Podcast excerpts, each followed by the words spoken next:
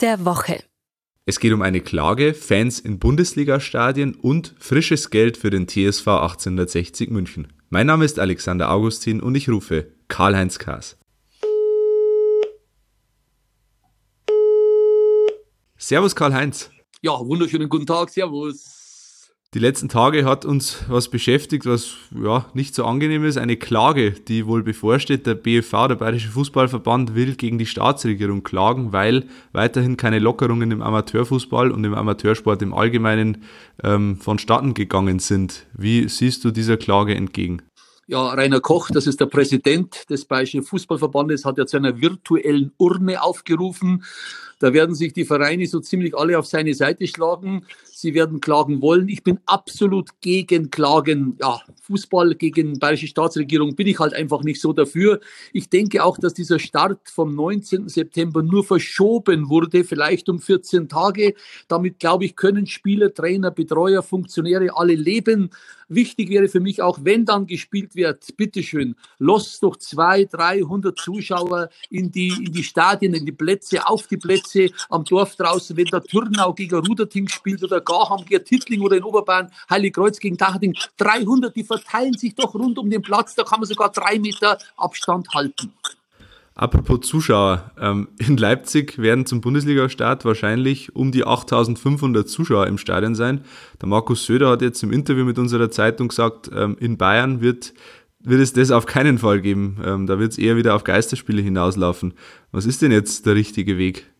Ja, das ist eine Länderentscheidung, eine politische Entscheidung. Das ist nicht der richtige Weg.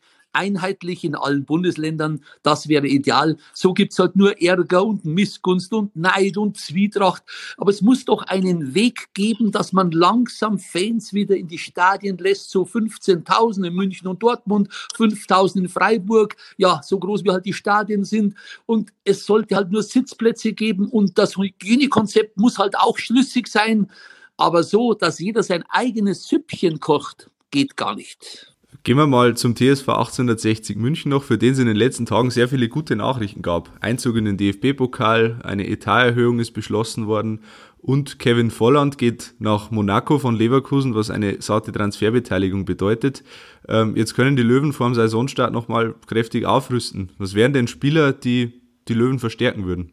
Ja, Kevin Volland und Philipp Max gehen leider nicht, die gehen ins Ausland. Nee, Spaß beiseite, die sind nicht finanzierbar. Aber mir fallen drei Spieler ein, zwei Ex-Löwen und ein Weltmeisterbruder, würde ich sofort holen, wenn das irgendwie möglich ist. Fabian Johnson zum Beispiel war ja fünf Jahre bei den Löwen, zuletzt in Gladbach, 32 Jahre für die Abwehr einer. Daniel Bayer, der Mr. FC Augsburg, vier Jahre bei den Löwen, kann auf der sechs, auf der acht, auf der zehn spielen, schon 36 Jahre, hat aber das Niveau natürlich noch und Felix Groß, 29, der Bruder von unserem Weltmeister, von Toni Groß bei Union Berlin, nicht mehr auf der Payroll. Also der steht auch zur Verfügung. Und vielleicht geht er noch der ein oder andere Stürmer. Da wünsche ich jetzt Michael Kölner eine gute Hand. Richard Neudecker, den Ex-Altöttinger haben Sie schon mal, finde ich super. Also ich wünsche den 60ern alles, alles Gute, dass der Kader in Summe ein bisschen stärker wird. Nicht nur junge Spieler zurück ins Studio.